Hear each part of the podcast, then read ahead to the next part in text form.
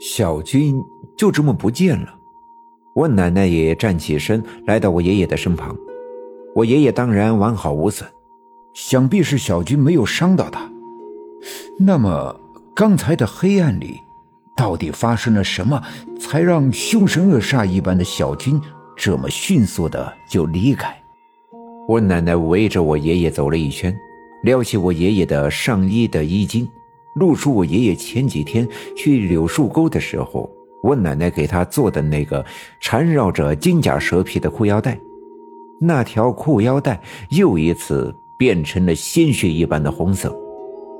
仔细看去，仿佛那红色里有一股澎湃的水在翻腾着，呼啸着。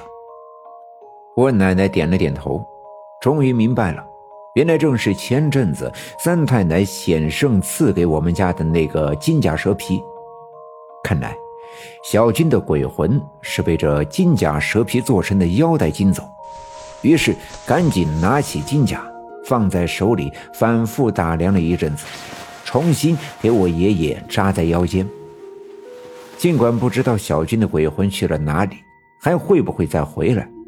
但我们三个还是在白小娟家逗留了一会儿，见一切就此安静了下来，这才起身回家。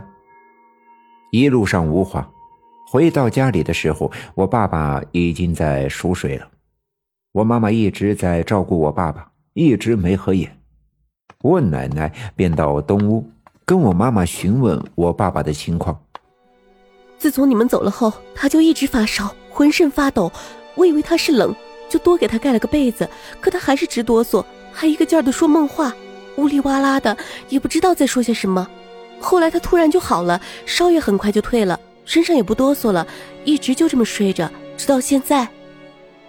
妈妈一边用温热的毛巾给爸爸擦拭额头上的汗水，一边回答说：“我奶奶点了点头，对我妈妈说：‘没事了，你也早点睡吧。’”明天还得到学校上班呢。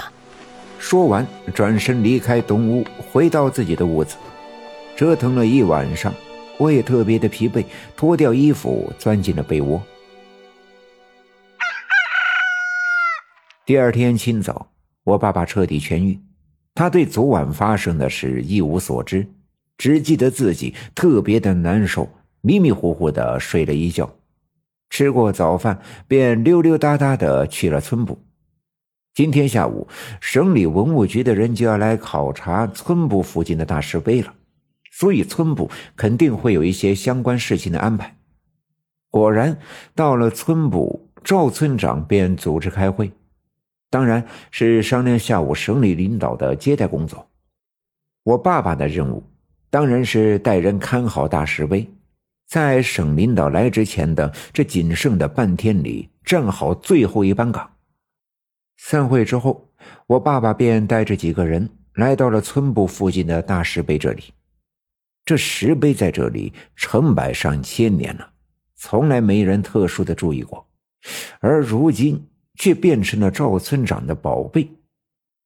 在赵村长眼里，全村的繁荣富强就指望他了。待着一无聊，于是我爸爸来到了大石碑西面的李文丽的小卖部。一进屋，李文丽就对我爸爸说：“哎，老二啊，你的脸色怎么这么不好呀？昨天晚上没睡觉呀？”听他这么一说，我爸爸转身对着李文丽他们家墙上挂着的镜子面前照了照，也的确，昨晚折腾了一夜。尽管现在恢复了健康，但脸上还是有些暗淡无光。昨晚发烧，难受了一晚上。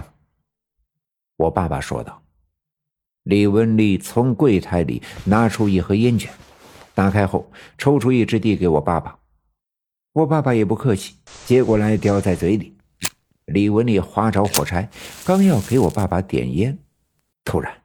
小卖部的门咣当的一下被人撞开，一个小分队员风风火火的跑了进来，冲着我爸爸大喊：“队长，快跟我来！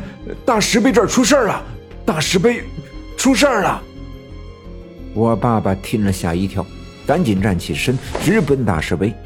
一出李文丽的小卖部，就看到对面不远处的大石碑旁边围了人。白天派出去的那几个小分队员也在里面，对着石碑指指点点。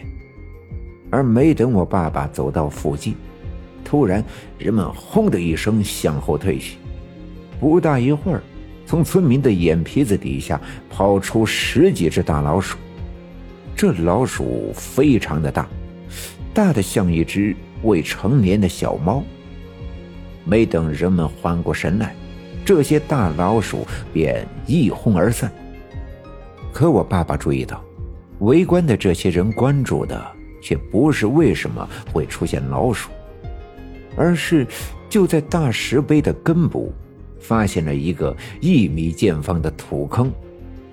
土坑里满满的都是说不清是哪个年代的铜钱，人们兴奋极了，都打算跳下土坑瓜分这一大堆的铜钱。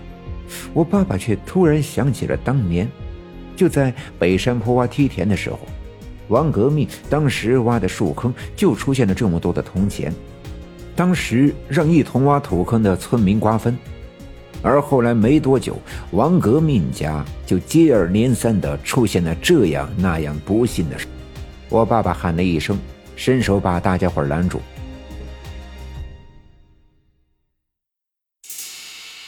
本集已经播讲完毕，感谢您的收听。欲知后事如何，且听下回分解。